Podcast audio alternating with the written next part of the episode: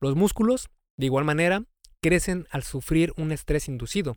Son completamente antifrágiles, es decir, crecen cuando hay eh, adversidades. Hola, hola y bienvenido al podcast El arte y ciencia del fitness. Yo soy tu host Mike García y estás escuchando el episodio número 17. Este es un podcast eh, semanal donde hablamos de pues temas sobre fitness, sobre salud, sobre mentalidad, incluso un poco sobre finanzas personales, que básicamente son cosas que me gustan estudiar y porque soy medio nerd o bastante nerd y pues qué mejor que compartir el conocimiento, ¿verdad?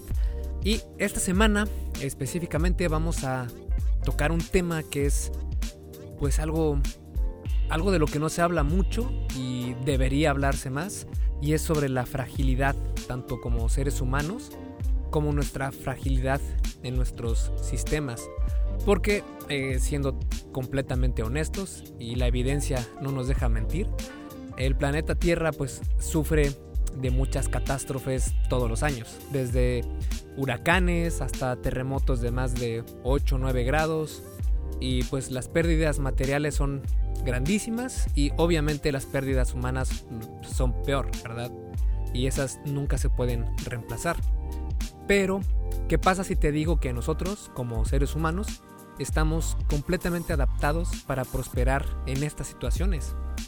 Te sorprendería saber que tu cuerpo está completamente preparado para crecer bajo condiciones de estrés. Incluso se podría decir que es la única manera de progresar como seres humanos y como sociedad. Y a este concepto se le conoce como la antifragilidad.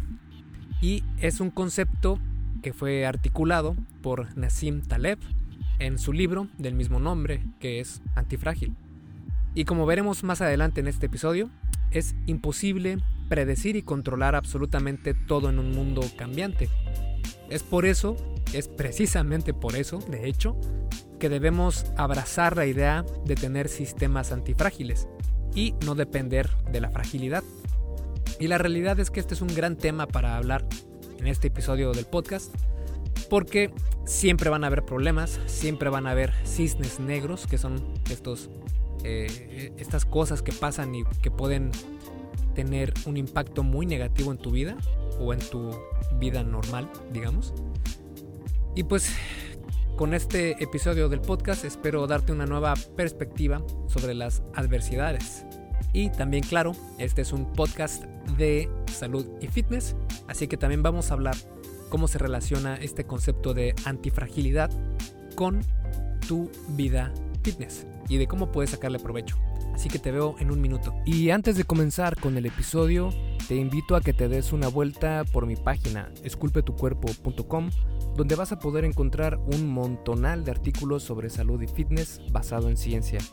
Además, mi enfoque en el tema del fitness es mucho más relajado y flexible que lo que vas a encontrar en otros lugares, tratando siempre de poner la mejor información para que tú puedas tener los mejores beneficios, sin que tengas que sufrir por horas y horas haciendo ejercicio, con rutinas que no son para nada efectivas y sin llevar una dieta que odias todos los días. Si quieres comenzar con el pie derecho, puedes ir a mi página y bajarte las guías para llevar una vida fit real. Tengo dos una para hombres y otra para mujeres. En estas guías te muestro hacia dónde tienes que poner tu atención para comenzar a transformar tu cuerpo. Si vuelcas todo tu esfuerzo a los temas que se encuentran en esas guías, vas a poder ver cambios increíbles en tu físico. Y lo mejor de todo es que son gratis. Solo tienes que ir a esculpetucuerpo.com y ahí verás la información sobre cómo conseguirlas. Ahora sí, vamos con el episodio de esta semana. Comenzando desde el inicio, tenemos que ver o definir qué es el concepto de antifrágil. Y básicamente significa lo opuesto a frágil. Es que en realidad no existe en el idioma una palabra que pueda ser utilizada como un antónimo de la palabra frágil. Se refiere a las cosas u organismos que se benefician del desorden, del caos, de situaciones de estrés. Está en todos lados de la naturaleza y en la misma evolución, Solo lo antifrágil puede haberse desarrollado por miles de millones de años en un universo impredecible y salvaje. Aún así, no había palabra que definiera este concepto, por lo que Nassim Taleb, que es el autor del libro Antifrágil, pues decidió darle ese nombre. Y básicamente este episodio del podcast es una reseña de este libro, pero aplicado al fitness. Y bueno, para tener un ejemplo de qué es algo frágil, podríamos hablar, por ejemplo, del estrés postraumático. Ese sería un ejemplo de fragilidad. En cambio, el crecimiento postraumático, es decir, cuando ya superas esa etapa postraumática e incluso eh, la superas con creces, ese es un ejemplo de antifragilidad. Por ejemplo, eh, aquellas personas que pierden la movilidad en las piernas debido a algún accidente o algo así, y pues poco a poco encuentran la motivación y se sienten más capaces para vivir felizmente a pesar de la condición en la que se encuentran. Eso precisamente ser antifrágil. Y bueno, para comprender de mejor manera qué es ser antifrágil, podemos comparar eh, esta palabra con otros conceptos. Y para esto vamos a hablar de ser frágil, fuerte o antifrágil. Comenzando con lo frágil, pues las cosas frágiles se rompen con la volatilidad. En cambio, las fuertes resisten a esta volatilidad. Pero las cosas y los organismos antifrágiles, esos se benefician de, de esta volatilidad. Ahora que ser antifrágil no necesariamente significa exagerar. Es decir, ser antifrágil es comportarte como el agua, tomando la forma del recipiente en el que estás para tener la mejor posición siempre, reaccionando adecuada y mesuradamente con un sistema que ya tenía contemplada esta posibilidad. Si por el contrario, cuando pasa algo al azar, algo que no tenías contemplado, un estrés, reaccionas de manera neurótica, como si te hallaras al borde del fin de los tiempos, pues entonces estás exagerando. Las personas ecuánimes solo reaccionan a información real y las neuróticas reaccionan principalmente al ruido, a lo que no es importante. El ruido es lo que tendríamos que pasar por alto. Es decir, ser antifrágil implica crecer ayudado de errores o situaciones adversas y no evitarlos ni exagerarlos. Suena más fácil de lo que en realidad es, y esto se debe a que nuestras mentes quieren tener todo en orden o en cajas. Tal vez no lo sepas, pero tengo algo de mago, me gustan mucho los trucos de magia, y soy, digamos, eh, medianamente bueno para realizarlos. Y en la magia hay un aspecto psicológico que pasa en cuanto haces el truco. De hecho, puede ser que hayas sentido alguna vez este momento, y es cuando te hacen el truco de magia y no te tienes idea de cómo fue hecho y te quedas con la cara de ¿qué pasó aquí, no? Y eso precisamente es no tener una caja donde guardar la información que acabas de recibir. Los trucos de magia juegan con las cajas mentales de las personas. Es decir, cuando ves un truco, como humano, tratas de darle sentido e inmediatamente ponerlo en alguna caja mental. Ya sea la caja de se fue debajo de la manga, la caja de utilizó imanes, la caja de tiene un duplicado, etc. Si el truco fue realizado correctamente, no habrá caja alguna donde puedas ordenar o almacenar ese truco. Pero pasa algo muy chistoso, que como seres humanos siempre tenemos que resolver problemas y buscar la solución a todo. Y como humanos, cuando nos hacen algún truco de magia y no encontramos la caja correcta para almacenar lo que acaba de pasar, pues tenemos para estas emergencias la caja de no sé cómo lo hizo, pero sé que es solo un truco de magia. Y pues ahí se acabó toda la pues la magia literalmente, ¿verdad? Porque ya tu cerebro lo almacena como que pasó algo, no sabes qué fue, pero ya tienes una caja que es para todo lo que no sé esa es mi explicación y que es un truco de magia y se acabó. Pasa algo parecido con los sucesos históricos que crean sistemas frágiles. Queremos tener la historia en algo completamente lineal y sin variaciones, lo que nos hace desestimar qué tanto azar hay en la vida. Y cuando vemos algo que no podemos controlar, le tememos y reaccionamos negativa y exageradamente. Por este miedo y sed de orden, algunos sistemas humanos, al evitar la lógica de las cosas, es decir, el desorden, tendemos a no crecer de las adversidades. Solo puedes tener una medida de orden y control cuando abrazas la idea de que precisamente no hay control. La antifragilidad ama la idea de que no tienes control y que te tienes que preparar para eso. Es mejor crear una estructura antifrágil y aprender a prueba y error que intentar estar en lo correcto siempre, siempre, siempre, siempre es un sistema frágil. Porque predecir es literalmente imposible. Y en esta parte es donde tenemos que hablar de los cisnes negros y de los pavos. Así es. Es mucho más fácil saber si algo es frágil que predecir un suceso que lo pueda dañar. La fragilidad se puede medir, pero el riesgo no. Esto ofrece una solución a lo que Nassim Taleb ha llamado el problema de los cisnes negros. Un cisne negro es la imposibilidad de calcular los riesgos de sucesos raros, de gran trascendencia y de predecir su incidencia. Los cisnes negros son sucesos a gran escala, imprevisibles, irregulares y con consecuencias de gran alcance que sorprenden y perjudican a ciertos observadores que no los han previsto, a los que llamaremos pavos. ¿Que por qué pavos? te preguntarás. Pues por esta sencilla historia. Un carnicero alimenta durante muchos días a un pavo, y el pavo es feliz. Entonces llega el día de acción de gracias, y ser un pavo ya no es una muy buena idea. El día de acción de gracias será un suceso de cisne negro, pero solo para el pavo, no para el carnicero.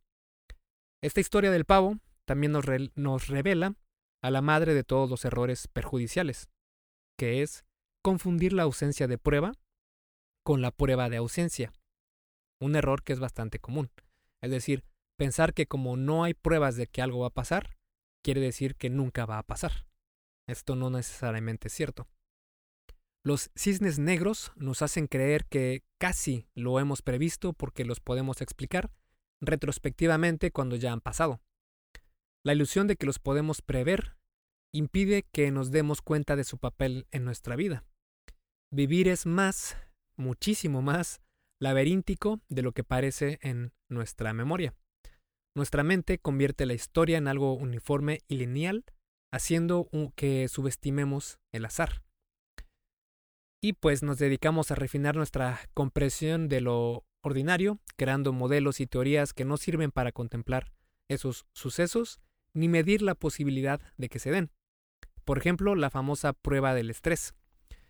Esta prueba consiste en que toman la peor recesión histórica, el peor terremoto, la peor guerra o los peores índices de desempleo como referencia para calcular el peor resultado futuro pero nunca se dan cuenta de que pues esta es una gran incongruencia porque cuando ese peor escenario del pasado sucedió, superó al peor escenario de su época. Nassim Taleb llamó el problema de Lucrecio a este fallo mental, en honor al filósofo y poeta latino que escribió que el tonto cree que la montaña más alta del mundo es la más alta que ha visto él. Lo mismo sucedió con el reactor nuclear de Fukushima, que sufrió un fallo catastrófico en 2011 a consecuencia de un tsunami. Había sido construido para resistir el peor terremoto histórico y los constructores no imaginaron que pudiera ocurrir otro peor. El expresidente de la Reserva Federal de los Estados Unidos, el fragilista doctor Alan Greenspan, ofreció el clásico Nunca había pasado algo así. Pues bien, la naturaleza, a diferencia del fragilista Greenspan, se prepara para lo que no ha sucedido antes, presuponiendo que puede ocurrir algo peor. La innovación, la tecnología, la sofisticación, todo surge de una situación inicial de necesidad a la que se responde con algo que va mucho más allá de satisfacer esa necesidad. Por eso la frase de el hambre agudiza el ingenio. Los aviones están casi automatizados, haciendo que volar sea mucho más cómodo y fácil para los pilotos, pero a costa de aumentar el peligro. El relajamiento de la atención de los pilotos por falta de estímulo ha provocado algunos accidentes aéreos. Por suerte, los organismos responsables de esto han aceptado el problema y están tomando medidas sobre el asunto. Está comprobado que los mejores caballos pierden cuando compiten con otros más lentos y que ganan cuando los ponen con rivales de su altura. La ausencia de un estresor y la ausencia de retos perjudican a los mejores. Los pequeños incendios forestales eliminan periódicamente el material más inflamable, impidiendo que éste se acumule. Pero la prevención metódica de los incendios por seguridad hace que los incendios sean pues mucho más grandes y peores. Un sistema antifrágil versus fragilidad. Imagina el derrumbe de un puente vehicular. Sería poco inteligente atribuir el derrumbe de un puente frágil al último camión que lo ha cruzado.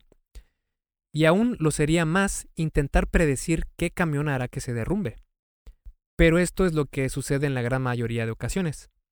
Lo que se debe estudiar es el sistema y su fragilidad y no los sucesos.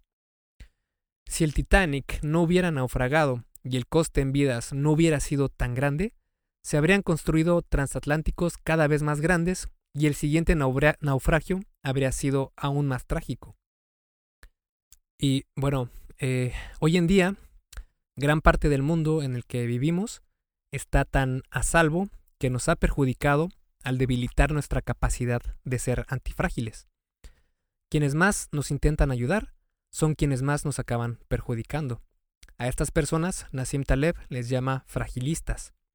Este término se refiere a las personas que causan más daño que beneficio al querer evitar a toda costa las dificultades, al tratar de hacer bien, siendo sobreprotectores e incentivando la fragilidad.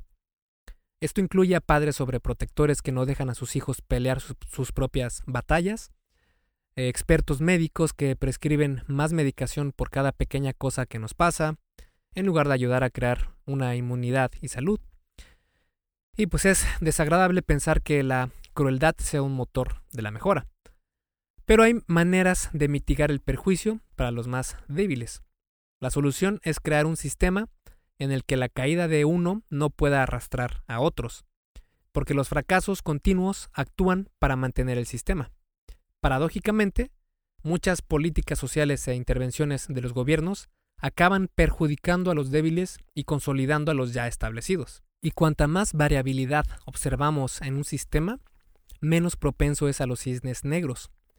Puedes ver las historias de las personas que han cambiado el mundo, todos y cada uno de ellos sufrieron errores pequeños que les permitieron crecer de manera exponencial.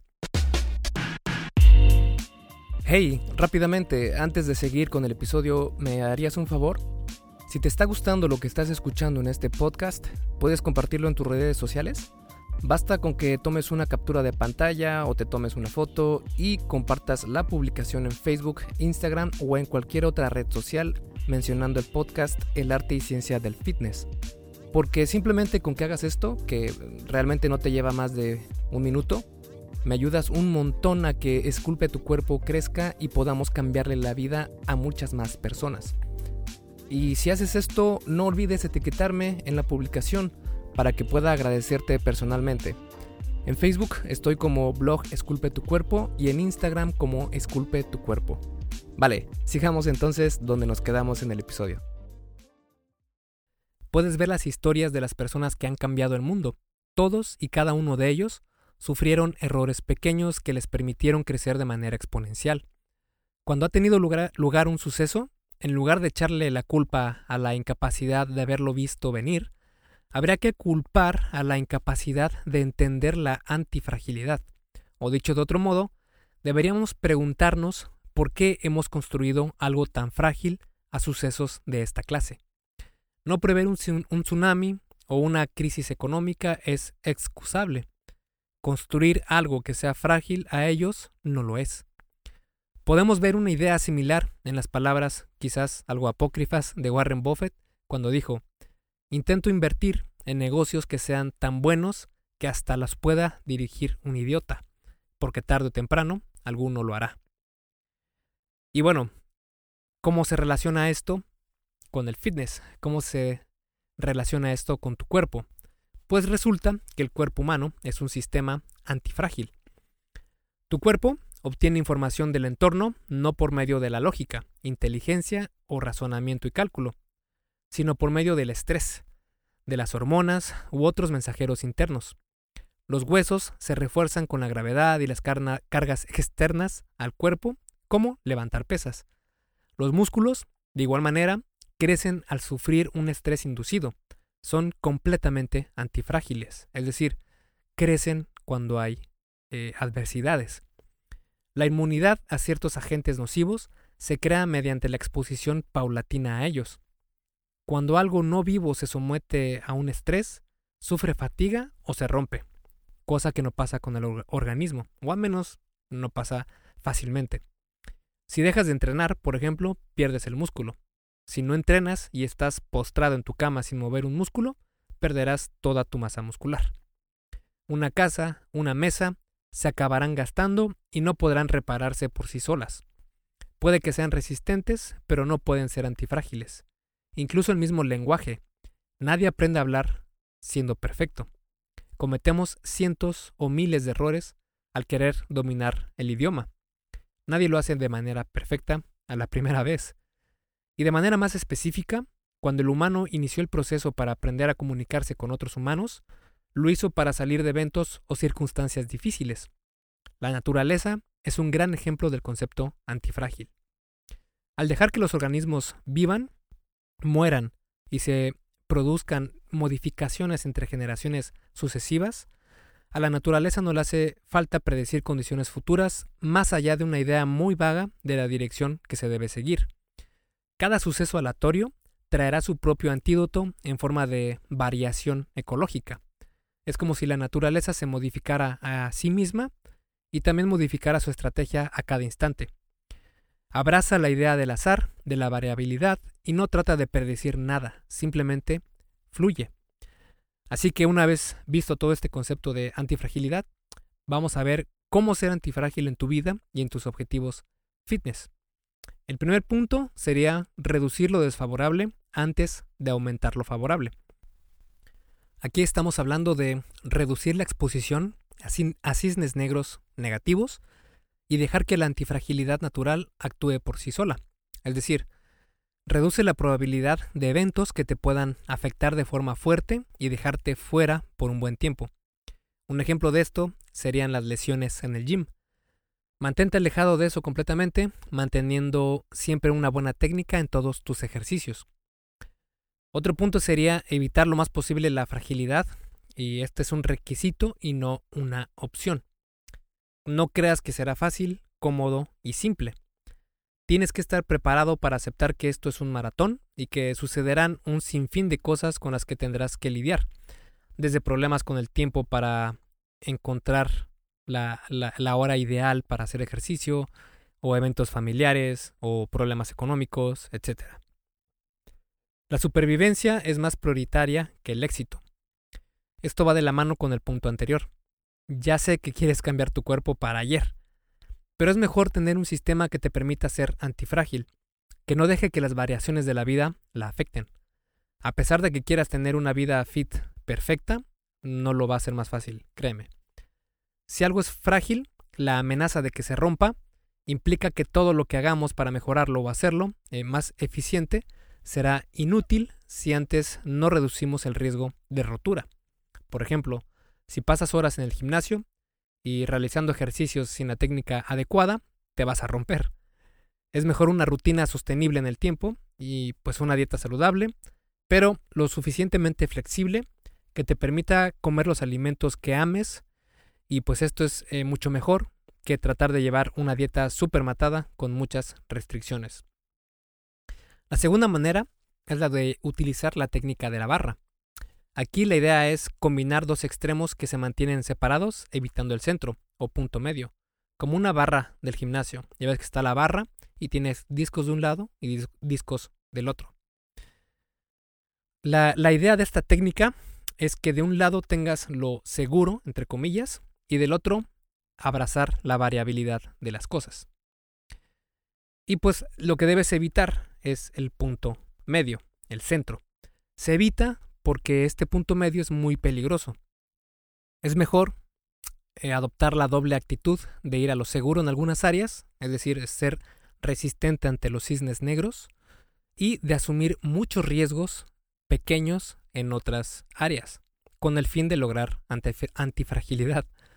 Por ejemplo, en el fitness, sería mejor tener un conocimiento medio avanzado de nutrición para protegerte de posibles enfermedades que puedan desarrollarse por una mala nutrición.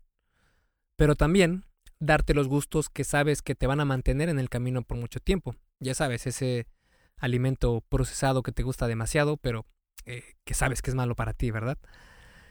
Y pues el veneno está en la dosis. Comer pastel o cualquier alimento chatarra no tiene problema siempre y cuando lo hagas con cabeza.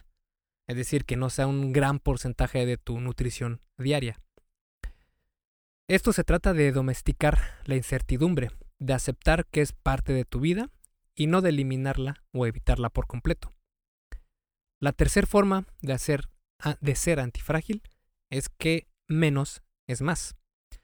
En la toma de decisiones, menos es más significa que los métodos más simples de predicción e inferencia pueden funcionar mucho, pero mucho mejor que otros de mayor complicación. En el fitness, por ejemplo, no busques lo complicado. No busques miles de rutinas en YouTube para explotar tus brazos y ese tipo de información. Es preferible comprender que hay ciertos ejercicios que te van a dar más beneficio por el tiempo invertido. En este caso, los mejores ejercicios serían pues, los compuestos, que son el peso muerto, la sentadilla con barra, la prensa en banco, prensa militar, etc. Si realizas bien estos ejercicios y con una progresión de pesos efectiva, mejorarás tu físico en menos tiempo que el 85% de las personas. Porque la idea es contar con estrategias rápidas y útiles con las que tomar buenas decisiones aunque el tiempo, el conocimiento y la capacidad de cálculo sean limitados. Por ejemplo, ¿no tienes tiempo para ir al gym? Pues busca una nueva rutina en tu día a día que te permita hacerte el tiempo necesario. Es decir, crea un sistema antifrágil que te permita esto. ¿No tienes el conocimiento necesario? Pues aprende. El ser humano ha llegado hasta donde está al día de hoy gracias al conocimiento. Estás completamente capacitado para aprender algo cada día de tu vida. Hazte el compromiso de aprender algo por 5 minutos al día. Este sería un sistema antifrágil. ¿Que no tienes dinero? Pues Internet es un mar inmenso de información gratuita. Aprovechate de eso. Y bueno, preocupémonos simplemente por nuestra exposición a los cisnes negros y la vida será más sencilla. Fácil. Evítate lesionarte y evita dañar tu salud. ¿Cómo puedes lograr esto? Pues llevando una dieta flexible pero saludable y ejercitándote más. Punto. Algunas personas están familiarizadas con la regla del 80-20, basada en el descubrimiento que hizo Wilfredo Pareto hace más de medio siglo. Y esta regla es muy sencilla. Con el 20% de tu esfuerzo, si lo sabes apalancar, puedes obtener el 80% de tus resultados. Pero la mayoría de personas lo hace al revés. Se matan haciendo ejercicio en el gym y comiendo todos los días alimentos que odian para volver a subir todo lo que bajaron en dos semanas. Mejor enfócate en ser eficiente y flexible. Es la mejor estrategia de antifragilidad que puedes tener en tu arsenal de herramientas. Para bajar de peso necesitas comprender nutrición y te liberará de hacer el 80% del esfuerzo matándote haciendo ejercicio. Si quieres crecer muscularmente, debes tener en cuenta los principios del crecimiento muscular, lo que generará el 80% de tus resultados. Sin embargo, Siempre estamos buscando hacer más, más dietas, más gym, más cardio, más comida, más todo. Y obviamos las cosas más importantes. Y bueno, para concluir, podemos decir que al principio no intentes cambiar por completo tu vida de un golpe. Este tampoco sería un sistema antifrágil. No quieras comer más alimentos saludables, ni hacer más ejercicio o comprar más suplementos, etc. Todo lo contrario, Haz que tu misión sea, primero, aprender cómo funcionan las cosas. Pero más importante, aprende qué tienes que hacer para conseguir el objetivo que quieres. Por ejemplo, ¿quieres ser el mejor nadador del mundo? Entonces sí, ve a nadar todos los días a las 5 de la mañana por 4 años y pues compite en las Olimpiadas. Ahora, que si lo único que quieres es bajar de peso, pues entonces no vayas a nadar a las 5 de la mañana y mejor quédate en casa y esa hora que ibas a pasar nadando, pásala estudiando sobre cómo bajar de peso.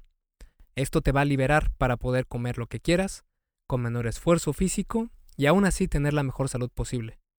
Aprender cómo funciona tu cuerpo es la mejor manera de darle lo que necesita, protegiéndote de los cisnes negros y dejando que la antifragilidad haga su parte. Esculpe tu vida, comienza con tu cuerpo. Y hasta aquí el episodio del podcast de hoy. ¿Te gustó? Si es así, déjame una calificación y tu opinión en Apple Podcast. Es muy sencillo y no te lleva mucho tiempo. Con esto me ayudas a que el podcast suba en el posicionamiento de Apple y así podamos llegar a más personas. Si tienes alguna duda o sugerencia, puedes mandarme un email a contacto arroba. Veo absolutamente todo lo que me llega al mail y respondo personalmente a todos.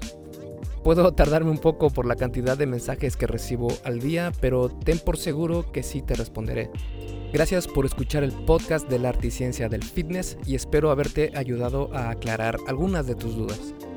Y antes de irnos, si te gustó el episodio, entonces probablemente también te gusten las rutinas que hice para gimnasio enfocadas a aquellas personas que solo tienen tiempo de ir uno o dos días a la semana. Son completamente gratis y hay una versión para hombres y otra para mujeres. Puedes bajarlas en esculpetucuerpo.com diagonal ocupado. Así que me despido y nos vemos en el siguiente podcast.